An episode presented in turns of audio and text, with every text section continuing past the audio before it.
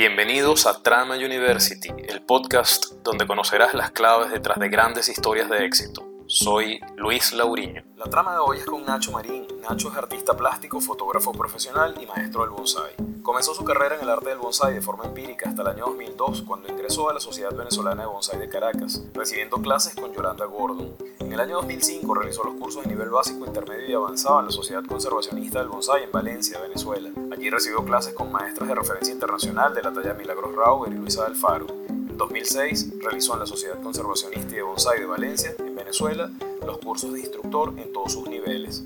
Entre 2008 y 2012 asistió al taller intensivo de la Escuela Futago Bonsai en San Juan de Puerto Rico, recibiendo formación con Pedro Morales, un reconocido artista internacional del bonsai, y entre 2009 y 2012 realizó el curso intensivo de instructor con el maestro Salvatore Liporace, un importante artista italiano del bonsai. Hoy es maestro reconocido por la Sociedad Venezolana de Bonsai, por la Federación Latinoamericana de Bonsai y member in a good standing and international bonsai instructor del Bonsai Club International. En el año 2009 fue maestro invitado como demostrador al World Bonsai Convention en Puerto Rico y al World BCI Bonsai Convention en Nueva Orleans.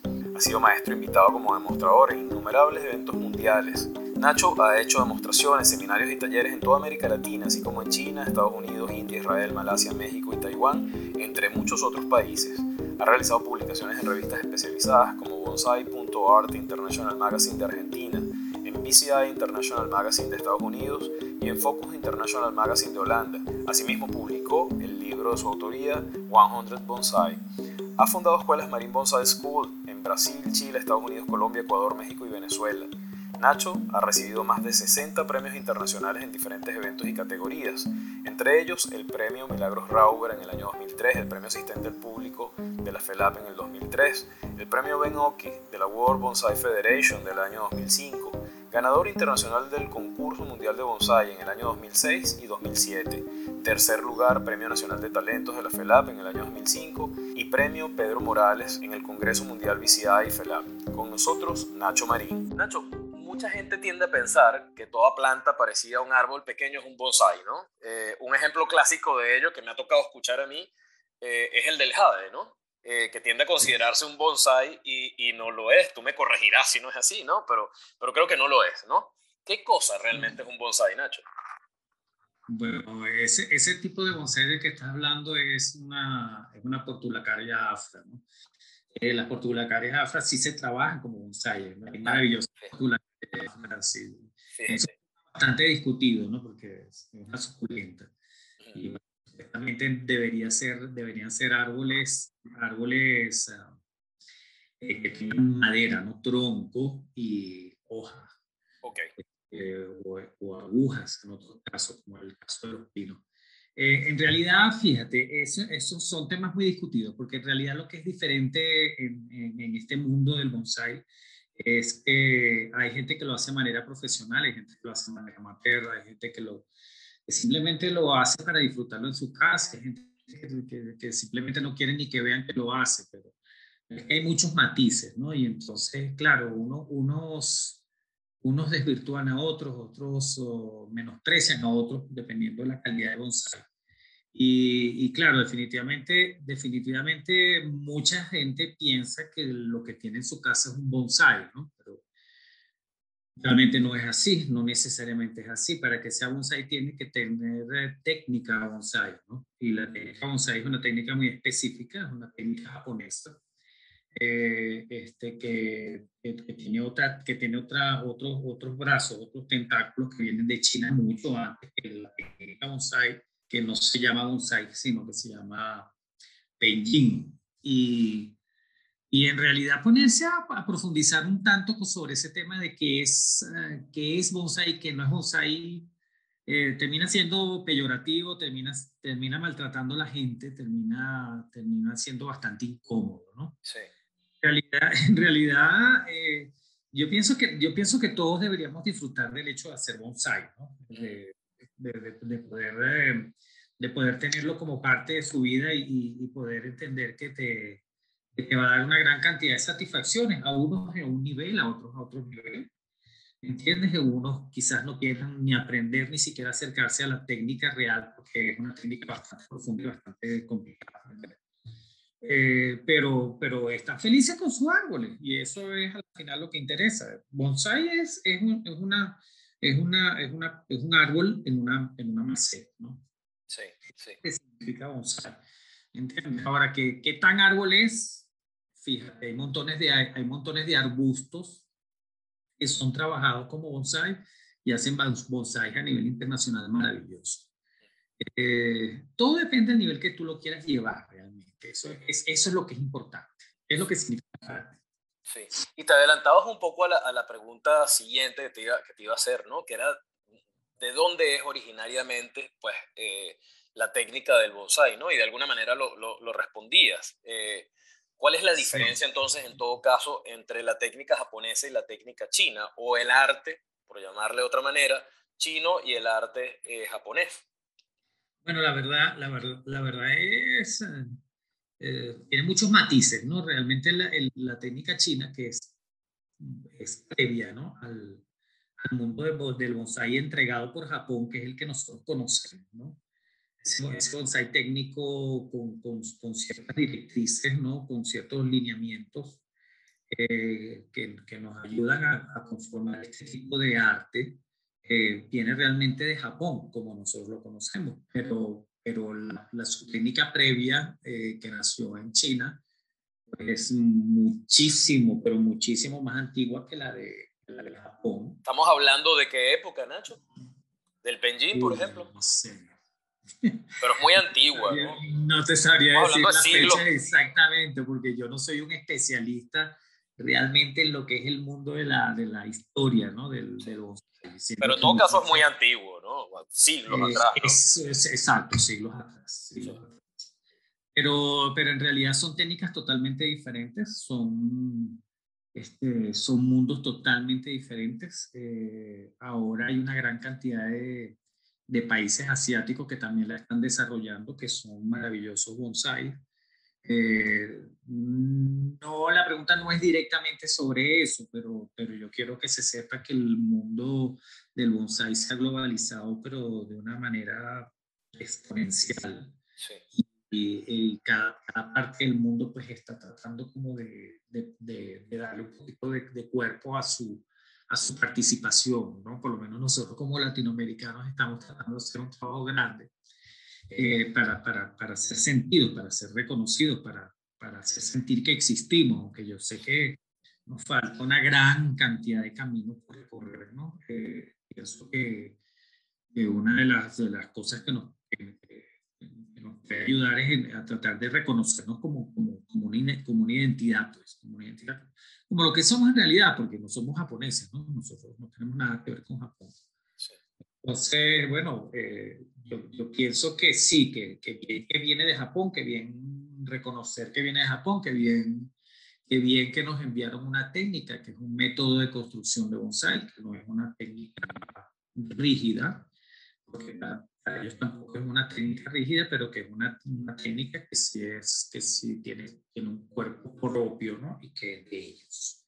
Los tienen una tendencia totalmente diferente, que es un poquito más naturista, es un poco más, mm, más libre, ¿no? Eh, ellos tuvieron ese, ese, ese, gran golpe con, con, el, con el tema de, de, que detuvo pues su historia, que es el tema de, de, Mao Zedong, ¿no? En aquella época ellos tuvieron muchos problemas con los bonsaístas, porque los bonsaístas eran un tema élite, ¿no? Entonces, tú sabes que los temas élite fueron muy, muy golpeados en aquella época. Y entonces el, el bonsai prácticamente desapareció en China, ¿no? Sí. Eh, bueno, también Japón tuvo su pedazo con eso, porque también cuando lo de la bomba atómica y todo eso, hubo problemas con, con el bonsai allá. Entonces, bueno, pero bueno, todos los países han tenido su historia. Y lo que sí me gustaría hacer un poco de hincapié en que, en que ya un poco apartándome del tema, pero siempre trato de empujar las conversaciones hacia eso, es que, definitivamente nosotros tenemos una identidad propia en todo lo que hacemos. Nosotros somos alegres, somos diferentes, somos, tenemos un idioma totalmente diferente al japonés, somos, es, nuestra estética es mucho más barroca que la, técnica, que la estética japonesa. Eh, independientemente de que nos hemos ido modernizando y que se ha ido limpiando todo, igual nosotros somos una, una gente diferente. Yo por lo menos ahora estoy en México. Yo siento que México es, es un mundo totalmente diferente al venezolano y vengo llegando de Colombia y siento que Colombia es un mundo totalmente diferente al Venezuela y totalmente diferente a México y así uno va recorriendo toda Latinoamérica como me toca a mí y, y pienso que sí, que entre todos podríamos lograr una como como una identidad diferenciada donde la gente sienta que sí, que definitivamente nosotros podemos hacer bonsai, pero que no, no necesariamente tenemos que tener la firma japonesa. Aunque yo como, como, como ente derivado un poco del tema del arte, eh, yo, yo, yo siento que, que una de las maneras de ser diferenciados es que nosotros podamos eh, lograr ese, ese camino personalizado, diferenciado y, y, volcarlo sobre nuestras especies latinoamericanas, que son árboles maravillosos y que también entregan una calidad de, de bonsai pues, diferenciada y bellísimo pues, y a nivel internacional. Y está comprobado que, que, nosotros podemos hacer. Pues. Hay muchos artistas latinoamericanos que lo hacen muy bien, unos con técnicas más japonesas, otros con técnicas más chinas, otros con técnicas este, mucho más personalizadas, mucho más artísticas, más, más, más del, más directas del artista que las está creando. Bueno, siempre es eso, esa es, eso es un poco mi lucha personal. Y Nacho, ya vamos a hablar un poco de la técnica un poquito más adelante, de las características, digamos, técnicas de, detrás del bonsai, ¿no? Pero así, a grosso modo, ¿no? ¿Qué diferencia o, hacia dónde apunta eh, esa diferencia que tú quieres marcar entre el arte con el bonsai latinoamericano y el arte asiático y particularmente japonés? Sí, claro. Eh, eh, bueno, eh, comenzando por nuestras, por, nuestras especies, ¿no? O sea, nuestras especies definitivamente nos entregan una, una calidad de maderas totalmente diferente, una calidad de texturas de, de cortezas totalmente diferentes, la, la, dureza de la madera también es diferente, el tema de la hoja, el tamaño de la hoja, la textura de la hoja, el grosor de la hoja, la manera en que estos árboles se comportan en su entrenamiento es totalmente diferente a los árboles que, que, quizás se puedan estar utilizando en Japón, en China, en, en lugares asiáticos. Son un poquito más dóciles en algunos aspectos, son un poco más complicados en otros aspectos. Pero yo creo que ese, ese hecho de que, de que ya en la especie sea diferenciada y que nosotros seamos un poco también este, más tropicales en nuestra forma de ser, que seamos un poco más sueltos, no tan estrictos en la estructura formal del árbol.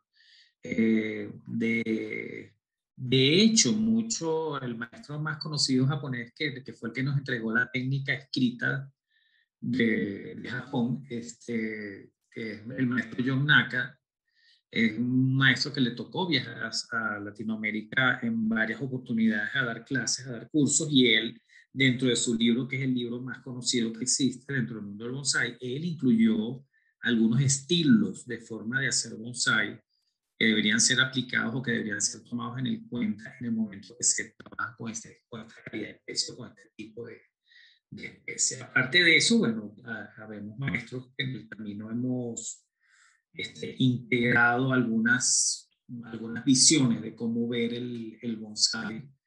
Eh, yo diría que por lo menos en mi caso yo, yo tengo, una, tengo una educación dentro del mundo del bonsai derivada del mundo del bonsai japonés. La, la, escuela que se me enseñó a mí es una escuela, una escuela bastante estricta de técnica de bonsai y esa técnica me contaminó a mí muy fuerte cuando yo comencé comencé en el mundo del bonsai, pero yo era una persona que ya venía del mundo del arte, entonces ya mi, mi, mi, forma de afrontar la, el, el, conocimiento ya entregado siempre es un poco diferente a la persona que no, que no tiene esa, esa, esa, cultura estética ya previa, ¿no? Pero yo, yo, yo, yo siento que sí, definitivamente estoy contaminado del tema japonés, pero yo no soy el más digno representante, pues porque yo enseguida, desde el comienzo, yo, yo empecé a, cuestionar montones de cosas, ¿no? Montones de, de, detalles que yo sentía que me amarraban. No te voy a decir mutilantes, pero sí, sí atenuantes de lo que yo podía eh, eh, expresar a través de lo que es eh, un lenguaje como el, como el, como el bonsai, como el, como el mundo del bonsai. Pues.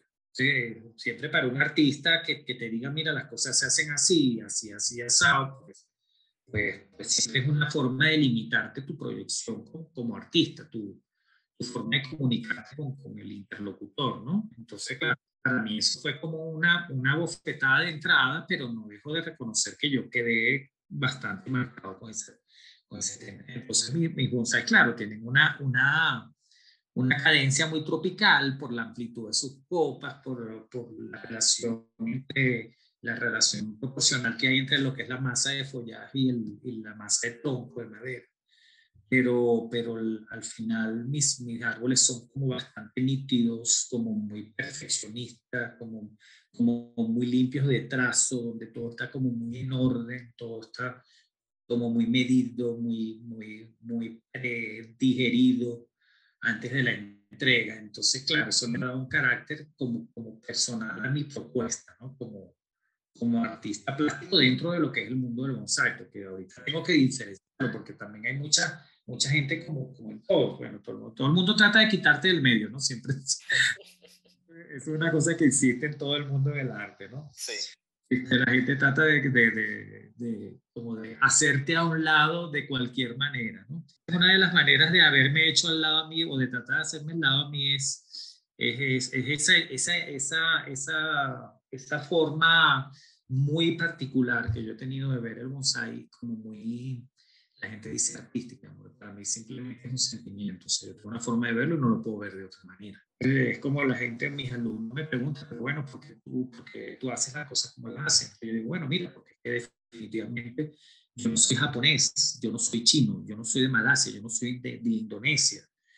Entonces, si ya ellos entre ellos tienen diferencia este, exponenciales en cuanto a sus planteamientos estéticos. Imagínate una persona que está literalmente en, en el otro lado del mundo, ¿no? Entonces, o sea, yo puedo entender, yo puedo, para mí es un referencial directo en la gente zambando en, en el carnaval del río, ¿entiendes? Pero, sí, o, o, la gente, la gente mmm, cantando reggaetón o la gente bailando salsa en la orilla de la playa, en una, una playa del litoral caraqueño, o sea, o sea, para mí eso, para mí eso es la vida, ¿me entiendes? O sea, claro. yo, tengo, yo, tengo, yo, tengo, un sentimiento estético que no es precisamente baila salsa, sí. pero, pero, no puedo dejar, no puedo dejar de sentir que, que, que, definitivamente soy latinoamericano y para colmo yo soy nacido en Venezuela, o sea, o sea yo soy latino nacido en Venezuela, pero de dos padres españoles, o sea, que ya, yo venía con un tiro en el ala, ¿me entiendes? O sea,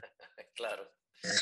O sea, es que, es que, o sea, es que, es, que, es como, tra como tratar de decir, bueno, la gente me dice, bueno, pero ¿por qué no eres más japonés? Porque tu planteamiento es tan, tan irreverente en ciertos casos. Y yo digo, bueno, porque es que no puedo ser de otra manera. O sea, yo soy, yo soy simplemente como soy. No, no, entonces, y eso una, una cantidad de conocimiento estético que he ido manejando durante toda mi vida.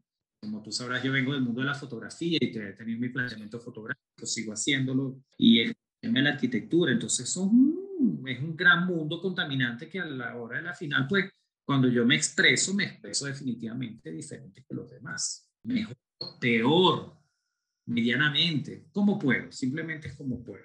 Nacho, hablando ahora sí de, de, de, las técnicas y también de manera general, ¿qué caracteriza la técnica del bonsai japonés? ¿Esa que te influyó? Bueno, fíjate, la, la técnica del bonsai es una técnica de poda, ¿no? Una técnica de, de, de, poda. Básicamente, todo el mundo piensa que es muchísimo lo que se poda de raíces y tonterías lo que se poda de, del follaje.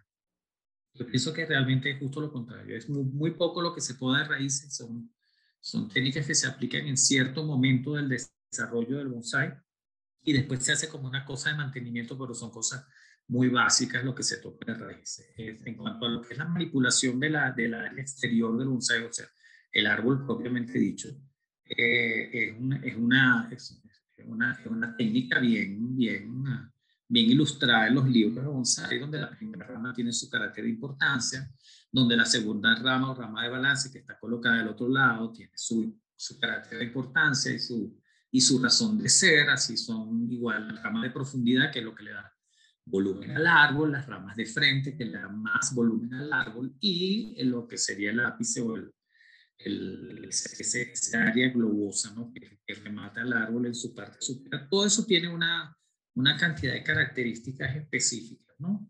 Que, que están escritas en, dentro de los libros y que se hacen de, cierta manera.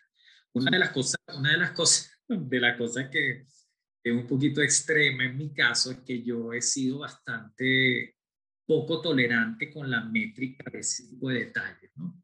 Okay claro, eso es lo que, eso es lo que ha hecho que mi, mi bonsai se, se sienta como un, un bonsai diferenciado, ¿no? Porque yo le, yo le, le, he agregado un carácter personal a eso y yo me he desligado de ese tema, de ese tema métrico del mundo del bonsai y lo he llevado muchísimo hacia todo lo que es el tema de lineamientos artísticos en el, en el mundo global del bonsai, del, del arte donde de repente la palabra tensión, fuerza, dinámica, profundidad, perspectiva, ese tipo de cosas son, son parte de mi lenguaje de toda la vida y que yo lo he metido dentro del mundo bonsai como, como, parte del carácter de mi propuesta estética y de mi lenguaje con el interlocutor. Sí, sí. Y Nacho, ¿cuándo y por qué te empiezas a interesar por el bonsai? bueno, esa es la pregunta clave. Bueno, es interesante porque en, en, ah, en, en, algún momento cuando estaba jovencito traté como de tener un poco de contacto con eso. Ah, tenía yo alrededor de 20 años, calculo yo, en ese momento. Este, tenía una novia que estaba muy interesada con el mundo del bonsai.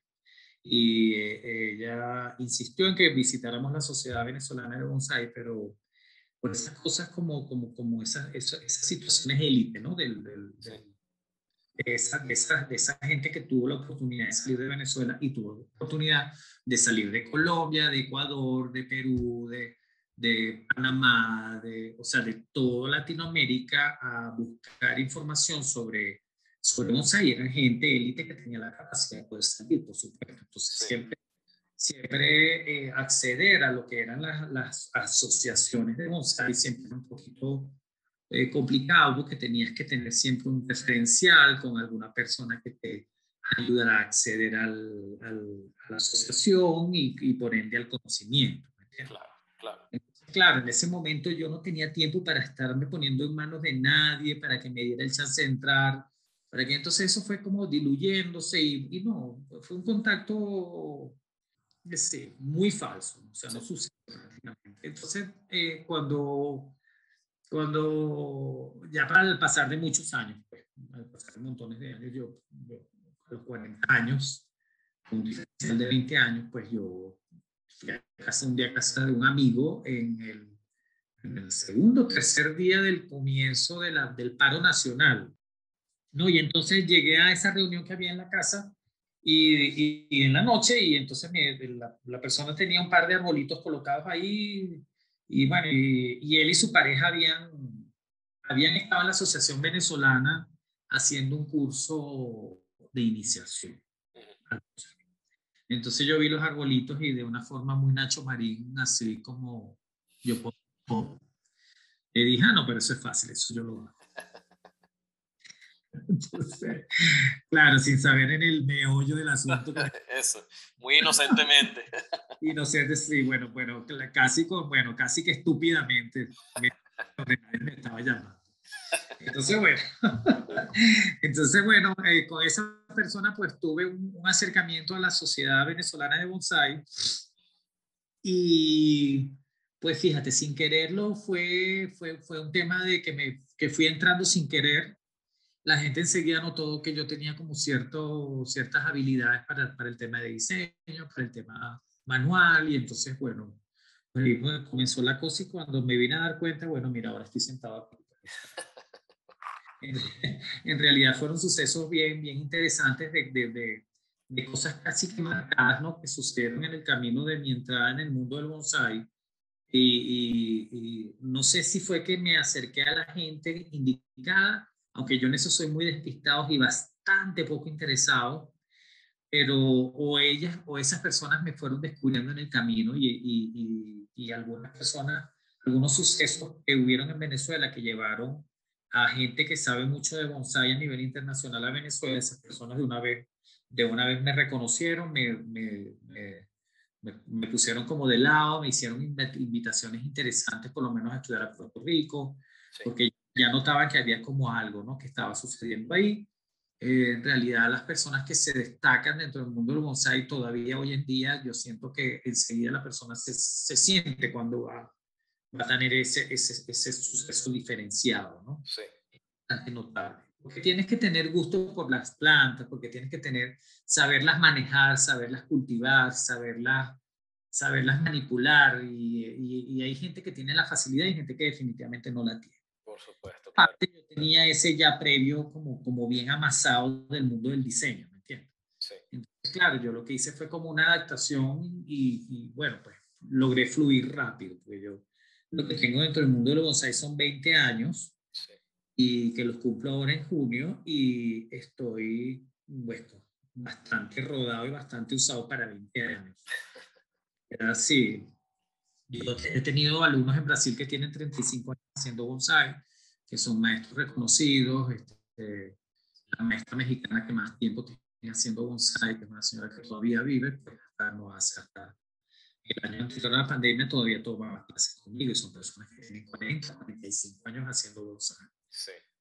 Eso, o sea, ha sido un recorrido bastante acelerado, bastante acelerado eh, y, y, bien agradecido, pues. sí, eh, sí.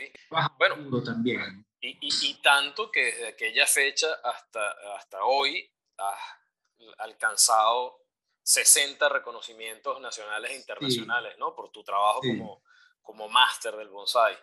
¿Qué, qué significado tiene el éxito para ti, Nacho? Bueno, la verdad yo no me, yo no me engancho mucho con el tema, ¿no? Este, más bien yo tengo como una, persona, una lucha personal con el tema del ego, pues, o sea, no soy de los que, o sea, no me voy a levantar todas las mañanas y pararme frente al espejo, a darme cachetadas y decir, mm, bájale dos, ¿no? Sí. No, no, no, voy a estar en eso, pero sí trato de, de cada vez que voy a hablar, trato, trato de no, exacerbar tanto el, el, el, mérito o el triunfo. ¿Me entiendes? Que sí, que sí definitivamente ha sido bastante notable para el poco tiempo, pero, pero, pero pienso que hay mucho camino todavía por recorrer, ¿me entiendes? Y tengo, y tengo una gran cantidad de planes que son atenuantes de la estupidez. Pues, no quiero, o sea, no quiero, no quiero ser reconocido como esa persona que, que es insoportable con el tema del conocimiento, pero, pero sí quiero ser reconocido como una persona que, trabajó duro por el bosque latinoamericano y logró de repente colocar en un lugar diferenciado y que, y que, y que, y que bueno, y bueno, pero a la final bien, si se reconoce bien, si no se reconoce me da exactamente igual. Claro, claro. en el, al final yo pienso que todo esto es parte de un disfrute personal a pesar de que es un trabajo bien exigente y bien demandante y bien agotador, o sea, soy una persona que, que estoy agradecido con la técnica, o sea, estoy bien agradecido con el mundo del bonsai, porque me ha dado momentos maravillosos, he conocido gente espectacular, he conocido otros mundos, he conocido otras latitudes, o sea, me ha parado de viajar, o sea, en verdad estoy súper agradecido y en uno de los momentos más difíciles que ha vivido, que ha vivido mi país. Claro, Nacho, y alcanzar ese nivel eh, de maestría en el bonsai en tan poco tiempo, pues supone uno que tiene algunas claves detrás, ¿no?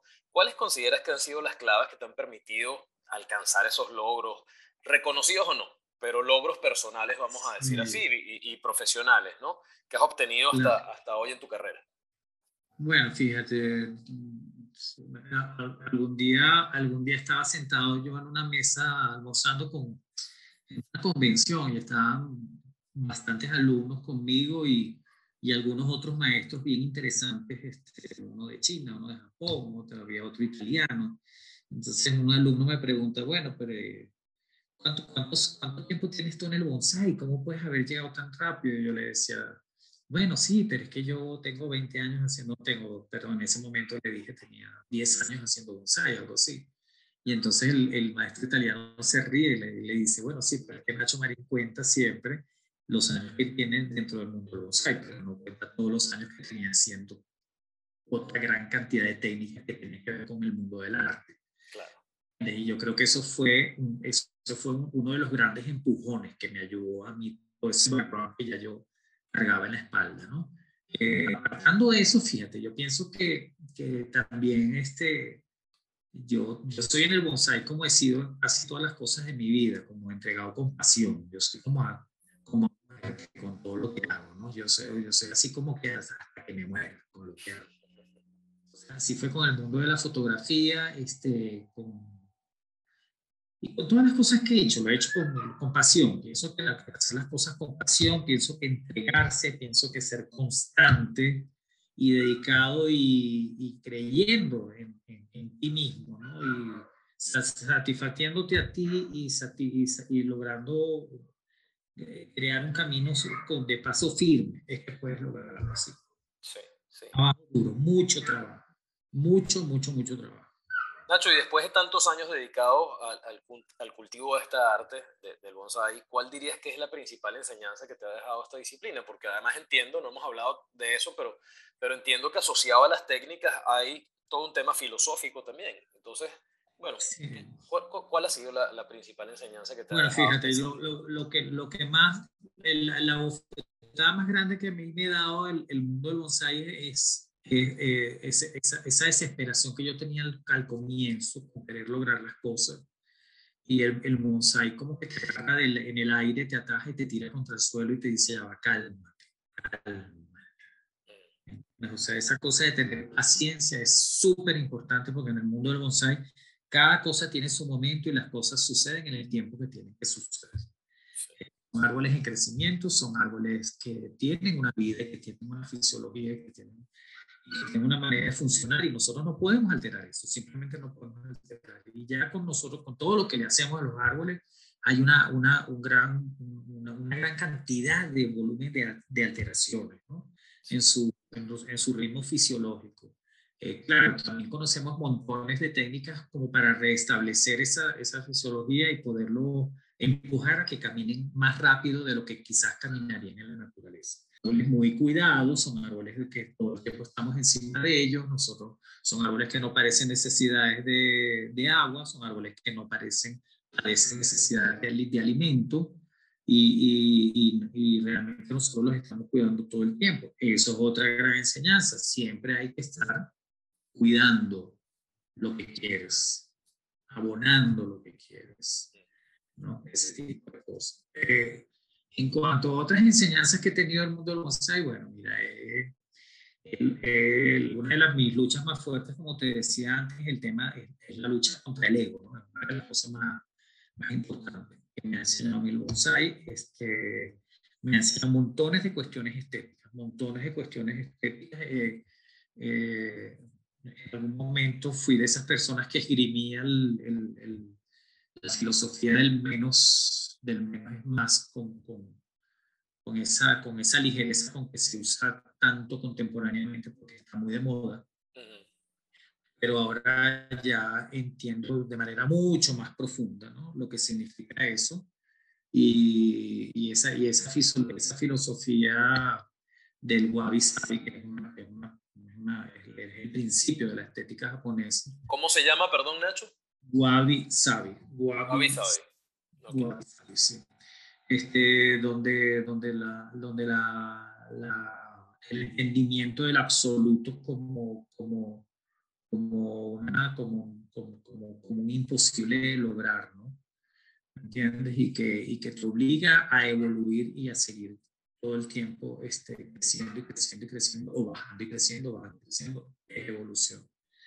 Entonces, ese, ese, esa, cantidad de, esa cantidad de conocimientos que me ha regalado a mí el bonsai, bueno, son muy importantes y lo desarrollo en todas las cosas que hago con diseño, no solamente con el diseño del bonsai, sino todo lo que tiene que ver con el, con el mundo del de bonsai. O sea, yo tengo, yo tengo un eslogan de, yo tengo un eslogan de, de, de, trabajo que es, es living art, ¿no? O sea, yo pienso que una de las cosas que, que, realmente yo desarrollo más es ese tema de, de, de vivir en arte, ¿no? Sí.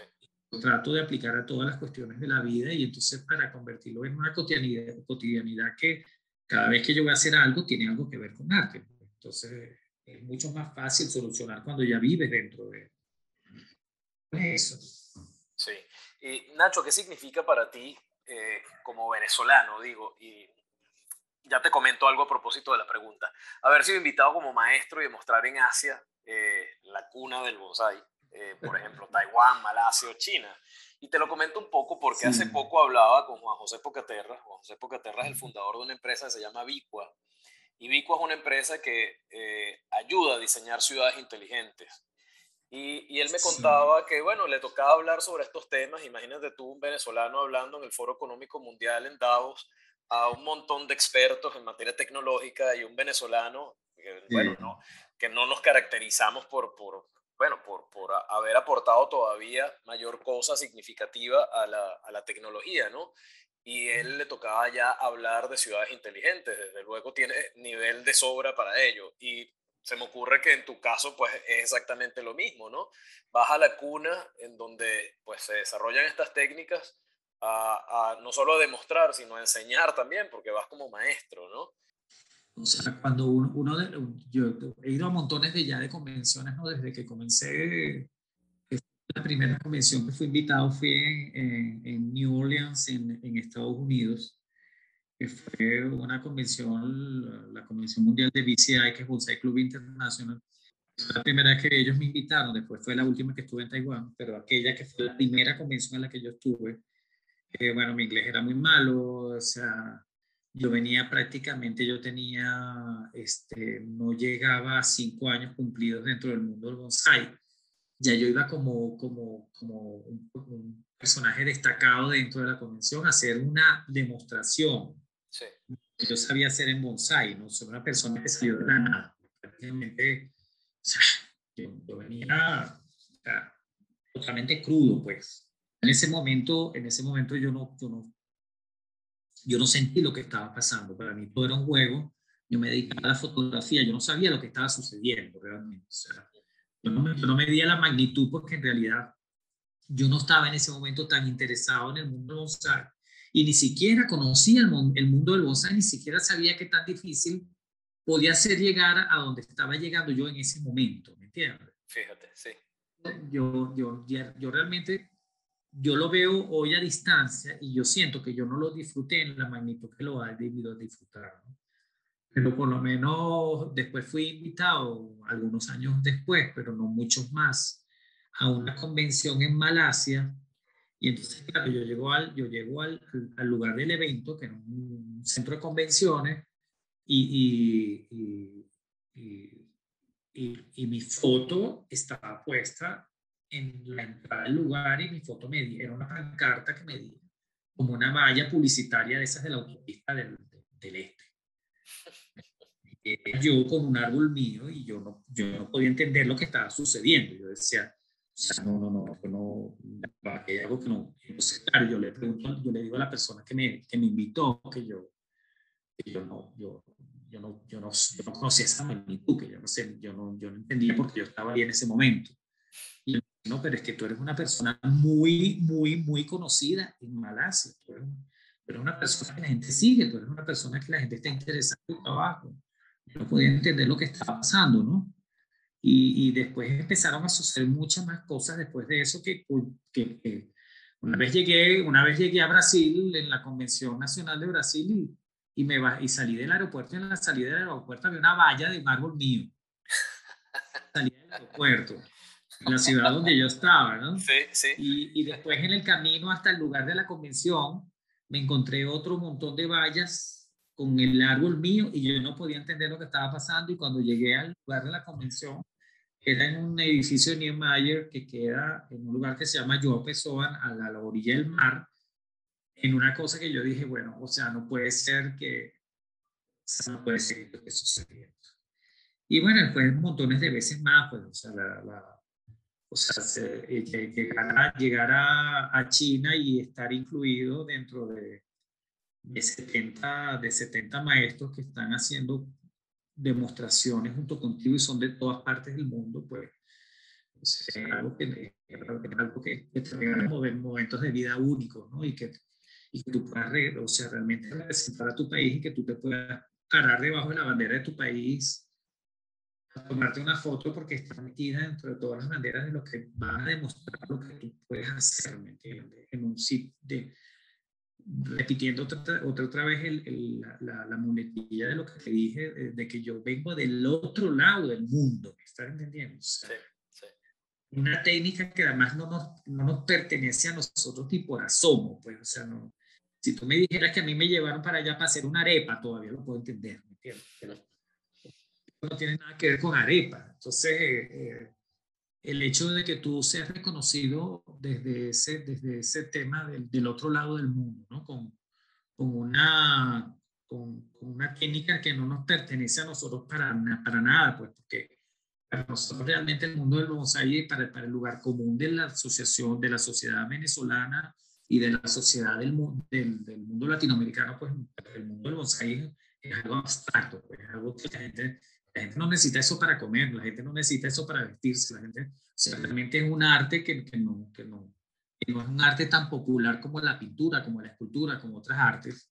Entonces, que de repente sea reconocido y que la gente te saque de tu país para llevarte a un lugar como China, para diferenciarte y para decirte, bueno, toma esta planta y enséñanos lo que tú puedes hacer con esto. ¿no? Eso es algo bastante importante, de, de, un suceso muy importante. Y para mí es motivo de orgullo, pues. O sea, yo me siento, yo me siento, yo me siento totalmente feliz con mi suceso, ¿no? Es una, de esas, de una de esas pocas cosas que sucede, pero yo pienso que toda la gente que, que de una manera u otra eh, son destacados y reconocidos en sus profesiones, pues deben sentir una cosa paralela a lo que yo siento cada vez que me voy a, demostrar este poco de, un poco de este arte que, que conozco eh, de manera somera, porque tampoco es que soy el top master mundial de todos los másteres, o sea, eh, todo, todo, todo, todo, todo es, es, un conocimiento que sigue fluyendo y que sigue, y que sigue llegando y que sigue transformándose y que, y que sigo madurando y que sigo creciendo, pues a diario sigo creciendo y aprendiendo, a Dios gracias. Nacho, has sido jurado en muchos eventos y demostraciones en el mundo del bonsai profesional, como, como bueno, como lo, como lo vienes comentando. ¿Qué características hacen que un bonsai sea digno de premiación? Bueno, bonsai tiene que tener, para empezar, técnica bonsai, ¿no? Tiene que ser diferenciado, no, técnica, no puede ser cualquier árbol en una maceta. Eh, realmente bonsai es una combinación de dos elementos que son muy importantes dentro de la composición, como son la maceta donde está plantado el árbol, y eso es una combinación, eso, eso, es una, eso es una combinación como un matrimonio, el hombre y la mujer. Si el, si el matrimonio está bien fundamentado, si el matrimonio está bien ensamblado, si el matrimonio camina como debe caminar, eh, eh, eso, eso, eso es relativo a una palabra muy importante que es armonía. Entonces, importante dentro del mundo bonsai es la armonía que existe entre esos dos elementos que están dentro de la composición. Aparte de eso, bueno, el bonsai tiene que tener eh, estructura bonsai, ¿no? estructura de árbol. Y una de las cosas que más se analizan cuando estamos dentro del, de una evaluación de bonsai pues es la estructura del bonsai como, como debe ser y como debe estar fundamental. Eh, el árbol tiene que estar eh, este, desde el punto de vista fitosanitario, o sea, su cultivo, todo tiene que estar en orden. Entonces el árbol debe, ser, debe sentirse muy sano. El árbol tiene que tener, eh, por aquello del wabi sabi, debería tener ese carácter de vejez, este, debería estar fundamentado en ese, en, esa, en ese tema de la, de la naturaleza y de su representación en, miniatura, ¿no? Aunque muchos artistas como yo nos las saltamos a la torera y hacemos nuestras representaciones bastante personalizadas. Eh, pero, pero esas cosas no se evalúan tanto dentro del, de la propuesta estética en una, en una, en una, en una contienda, pues, como, como, es, como es medir un bonsai. Sí. Y bueno, entonces debe tener, bueno, esa técnica, debe tener esa madurez, eh, hay árboles que son más complicados y siempre tienen más mérito que otros en su resolución. Eh, y bueno, tiene que tener un impacto visual brutal para que sea un árbol diferenciado. En, realidad, este, tratar de, de, evaluar un árbol como, como un bonsai y no llevarlo a empujarlo hacia el mundo de las artes plásticas, pues es muy difícil. Realmente, eh, si el árbol maneja un impacto visual eh, importante si su discurso es eh, diferenciado, si su discurso es dramático, si tiene un buen golpe en, la primera llegada, si, el árbol tiene buena dinámica, que es muy importante dentro del bonsai. si, si sus movimientos son, son, son armónicos, si sus sucesos en el tronco, sus sucesos en el follaje son armónicos y tienen ese carácter de, pegada, pues también es muy importante a la hora de evaluar. Sí, sí. Nacho, sí. Nacho, algunas de las técnicas del bonsai consisten, como bien lo decías al principio, en cortar las raíces del árbol y reorientar sus ramas a través del, del alambrado, ¿no? Y yo justamente preparando un poco... ¿Cómo dijiste reventar? no, reorientando, reorientando ah, sus ramas. reorientar, reorientar, sí, sí, sí, no, porque es que me preocupé mucho. no, no, no. me sentí mal. no, no, no, para nada, para nada. Reorientar sus ramas, digo, darle una nueva orientación pues, a, las ramas con el alambrado, ¿no? Este, pero justamente preparando esta entrevista me conseguí yo con toda una discusión, eh, digamos, ética para algunos, ¿no?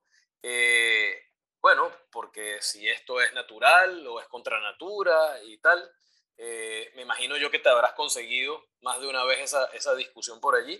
¿Qué, ¿Qué, opinión te merece eso? ¿Hay, hay, hay algo de eso? ¿Hay algún conflicto en el arte del bonsai o para nada? Bueno, realmente entre la gente que hacemos eh, bonsai no hay ningún tipo de conflicto con respecto a eso. Hay muchos conflictos políticos, ¿no? Como en todas, como, como en todas las artes y como en todas las cosas, ¿no? Pero no, hay, no hay conflictos dentro de los que hacemos bonsai. Claro, eh, no, no te niego que se me ha acercado gente por internet, en persona, que siempre están como... Eh, yo pienso que hay mucha, mucha doble cara y muchas falsa, falso, falsas confrontaciones, porque, porque es que la gente trata de ser, eh, el que quiere los perritos trata a los perritos a ultranza, el que quiere los árboles trata a los, a los árboles a ultranza, los quiere sobremanera, o no sé, no sé cómo explicarme exactamente, pero fíjate, yo te, voy, yo te puedo un poco para explicarme lo que yo siento y como yo lo veo. Yo te voy a poner un ejemplo de un suceso que me, pasó una vez con respecto a este tema exactamente. Es que un día me mandan un mensaje por internet. Esa persona estaba absolutamente molesta, ¿no? Sí. Porque yo hacía bonsai. Y yo lo publicitaba y yo me lucraba con el tema de bonsai a través de una de una técnica que lo que hacía era manipular las plantas, dicho por esta persona de una forma más, más gruesa, como mutilar, eh, agredir, eh, este tipo de cosas. por casualidad, en esos, en esos momentos, yo, yo recuerdo que no había pasado ni, ni, ni tres semanas de un suceso, de una lluvia muy fuerte que hubo en Caracas. Y, y, era, pero fue una de esas lluvias que yo decía, Dios mío, pero es que parece que se va a acabar el mundo, ¿no? Yo venía por Cotamil y, y, y, apenas se podía transitar por el canal rápido, porque el canal estaba lento, estaba lleno de derrumbes que habían sucedido en el, en el borde de la Cotamil. Sí.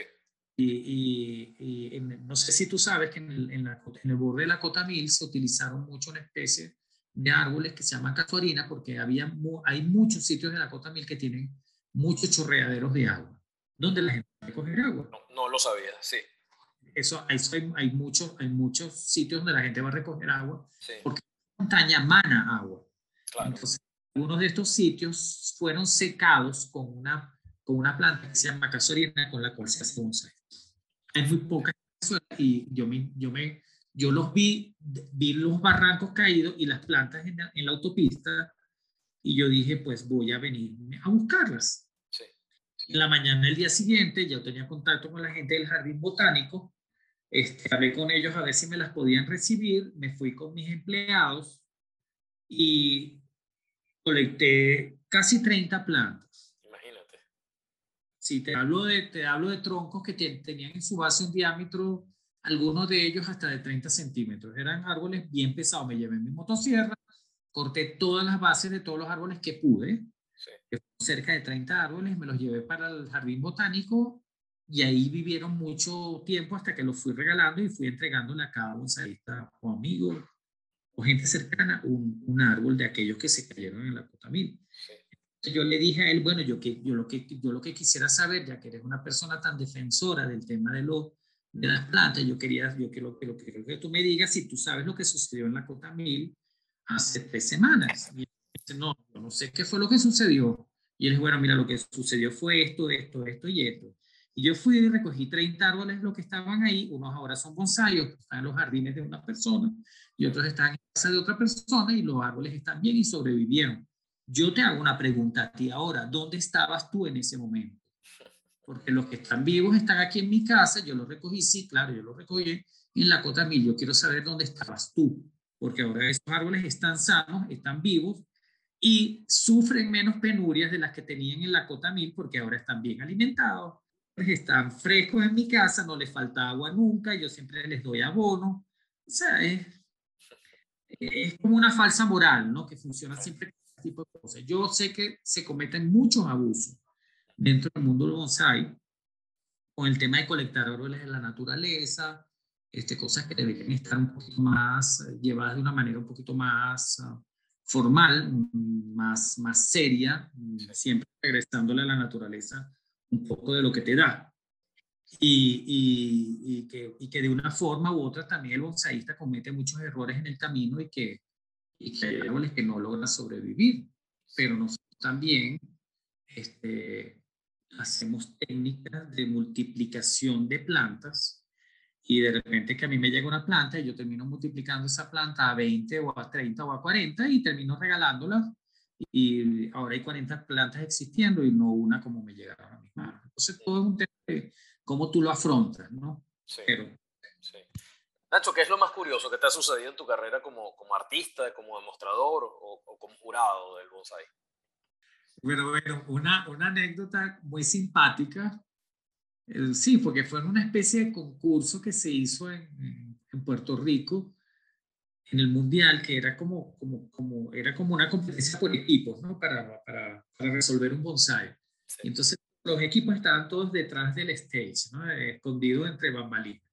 ¿no? Y, y, y, delante estaban las plantas de los equipos y, y, tenía que salir uno solo a trabajar. Y los del equipo de atrás no veían lo que estaba haciendo el de adelante, ¿no? Sí.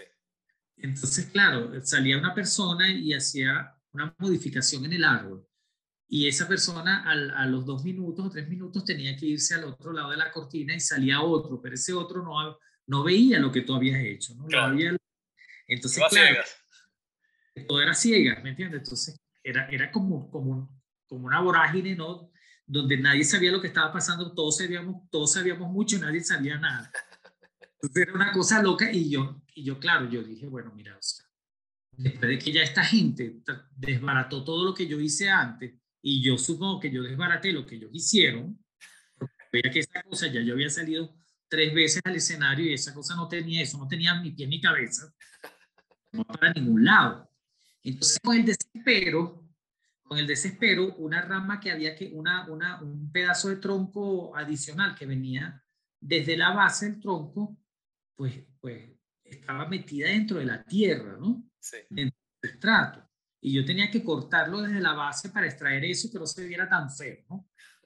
Yo meto la, la, herramienta, busco con los dedos la pieza, pongo el dedo al lado para cortarla y meto la herramienta con el apuro y rácata, corto el palo. Pero con el palo y todo me llevé medio dedo. Y eso fue, bueno, pues, bueno, yo no sabía si reírme, si llorar, si, yo lo que sé es que yo agarré, hice una pelota de tierra y me la pegué el dedo porque yo iba sangrando y sangrando y sangrando, no, no hallaba Claro. como ¿me entiendes? Entonces yo hice una pelota de tierra y me llevé mi pelota de tierra para allá atrás. No pude volver a salir. Bueno, eso fue un desastre. Entonces, claro, lo- lo- otra cosa anecdótica de ese mismo momento fue que, claro, en, en esas convenciones mundiales van, van muchos amigos tuyos, va mucha gente extraña, pero va mucho, va mucho por grupo, ¿no? Sí, sí. Entonces me daba risa porque el grupo de los venezolanos eran muertos de la risa en, en- en el, en el público y entonces era como, como, como, como diciéndonos, dale, ¿no? Dale, dale. Pero eso, no- eso, eso no sería para nada, era un desastre, era un desastre lo que estaba sucediendo ahí. Pero bueno, bueno, fue muy, muy, muy divertido, de esas cosas pues divertidas, ¿no? Sí, Eh, sí. eh, divertidas como, como cotidianidad, pero o divertidas como suceso de bonsai como, como magnitud de bonsai bien realizado, pues sí, también he tenido momentos fabulosos de, de, piezas que son piezas únicas que quedaron como piezas de museo. Por lo menos en un par de convenciones que, que, que, he ido, yo he ido a varias convenciones en, en India. Sí. He ido a convenciones en India. Y en un par de ellas logré piezas, piezas magistrales que, que, claro, porque también ellos te entregan, depende mucho del material que te entreguen para poder crear.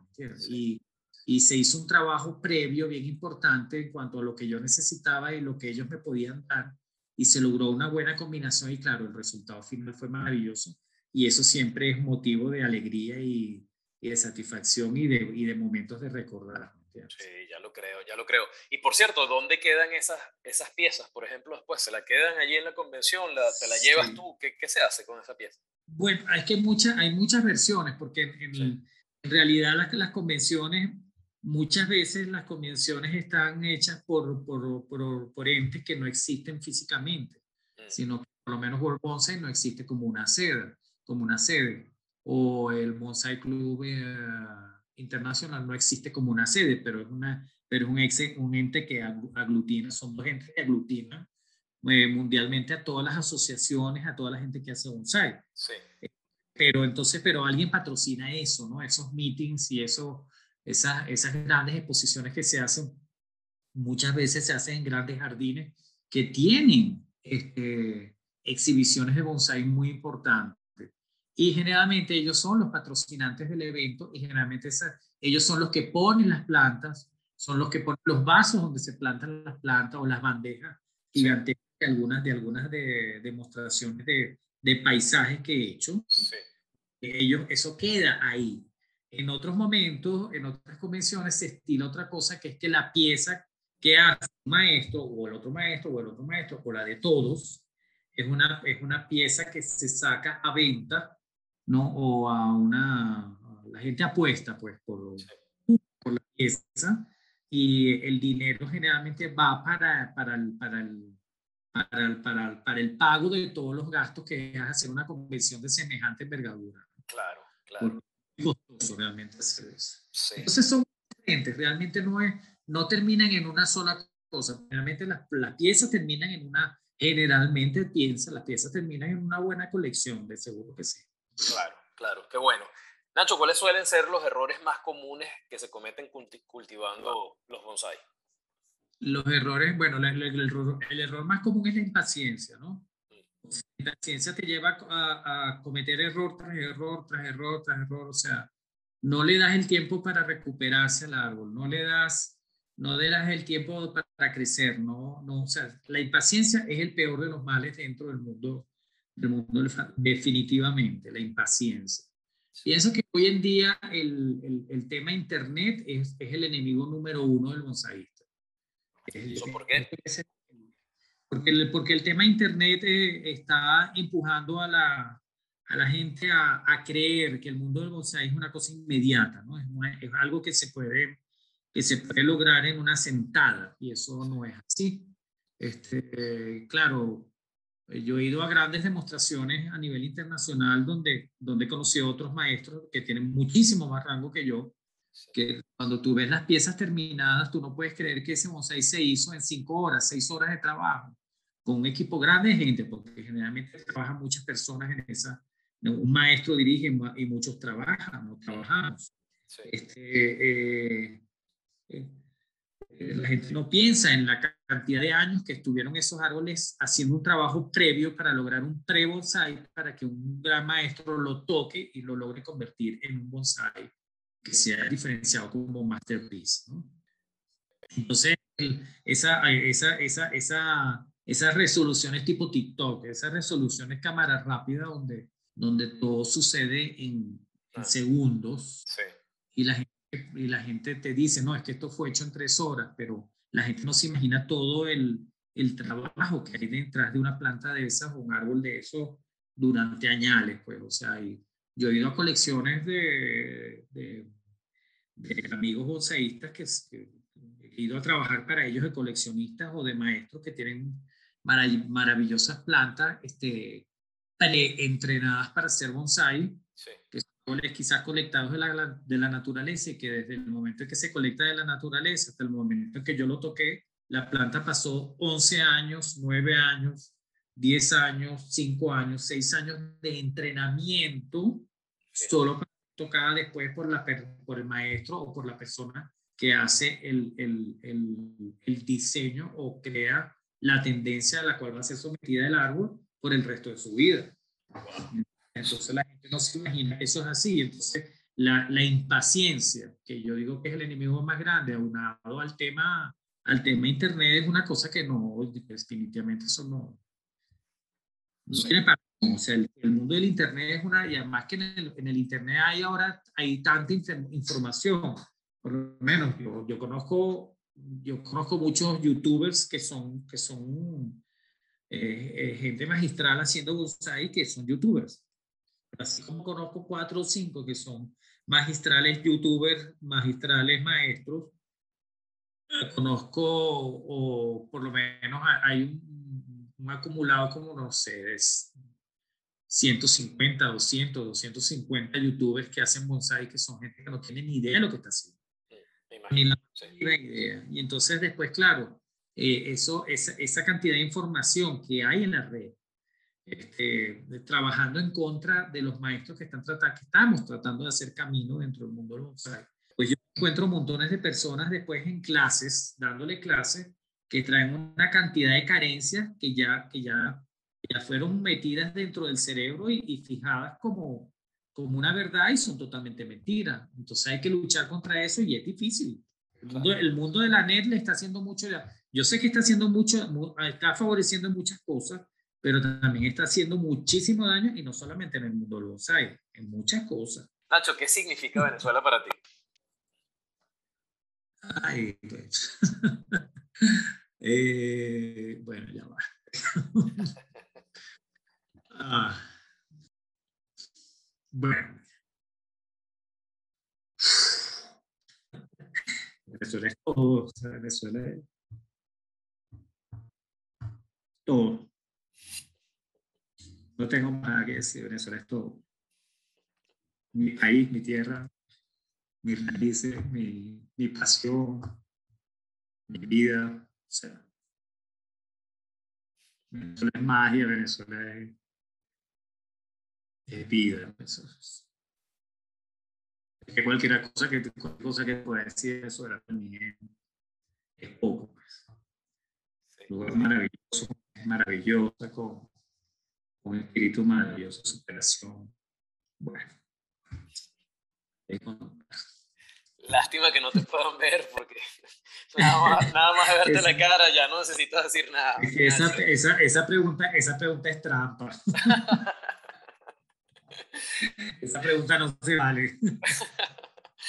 Nacho, finalmente, ¿qué consejo le darías a una persona que como tú haya decidido hacer una carrera en torno al, arte del bonsai? Bueno, fíjate, yo, yo, yo he tenido que dar varias veces ese consejo y siempre digo lo mismo. Bueno, mira, mucho temple y dedicación. O sea, yo pienso que nadie llega a nada en ningún tipo de carrera si no se dedica realmente a, con pasión, pues. O sea, las cosas hay que hacerlas con pasión, con entrega, con cariño. Este, es, claro, sí, pensando, siendo en muchos casos bastante métrico, diseñando ¿no? el camino. Pero yo no podría decir que mi camino fue un camino pensado. O sea, realmente el mundo del bonsai me sucedió. ¿Me entiendes? O sea, yo me lo, me lo encontré en el camino y yo ni siquiera lo escogí. El bonsai me escogió a mí.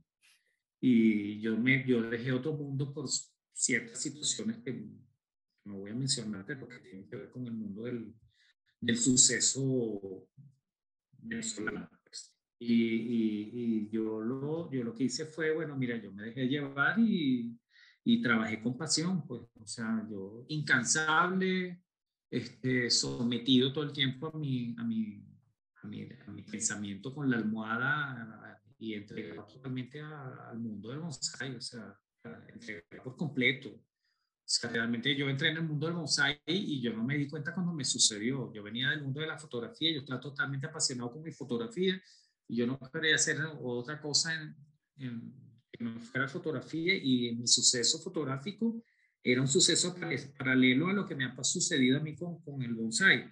O sea, yo tenía todo mi relacionamiento internacional, yo tenía todo mi trabajo ya armado, yo tenía una, una vida profesional totalmente armada, yo había hecho libros de fotografía, había trabajado para grandes bancos, había hecho muchas cosas importantes y de repente me había envuelto en el mundo del bonsai y el mundo del bonsai simplemente me atrapó y me dijo, mira, ya no es eso, es esto. ¿Te gusta? ¿Te gusta? ¿Entiendes? Y bueno, y como todo lo que, como te dije antes, todo lo que yo he hecho en mi vida lo he hecho con pasión y con dedicación y con cariño y bueno, mira, el que se pega yo pienso que siempre llega a la final con buen camino. Nacho, gracias por habernos permitido sumar tu historia a nuestra trama y, bueno, desde luego el mayor de los éxitos que sigues cosechando, pues todos esos logros eh, que, que, nos enorgullecen como venezolanos. Eh, y bueno, nada, un fuerte abrazo. Esto fue Trama University. Si quieres conocer más, visítanos en www.tramauniversity.org o encuéntranos en Instagram como Trama University. Recuerda suscribirte y recomendar nuestro podcast. Te esperamos en una próxima edición.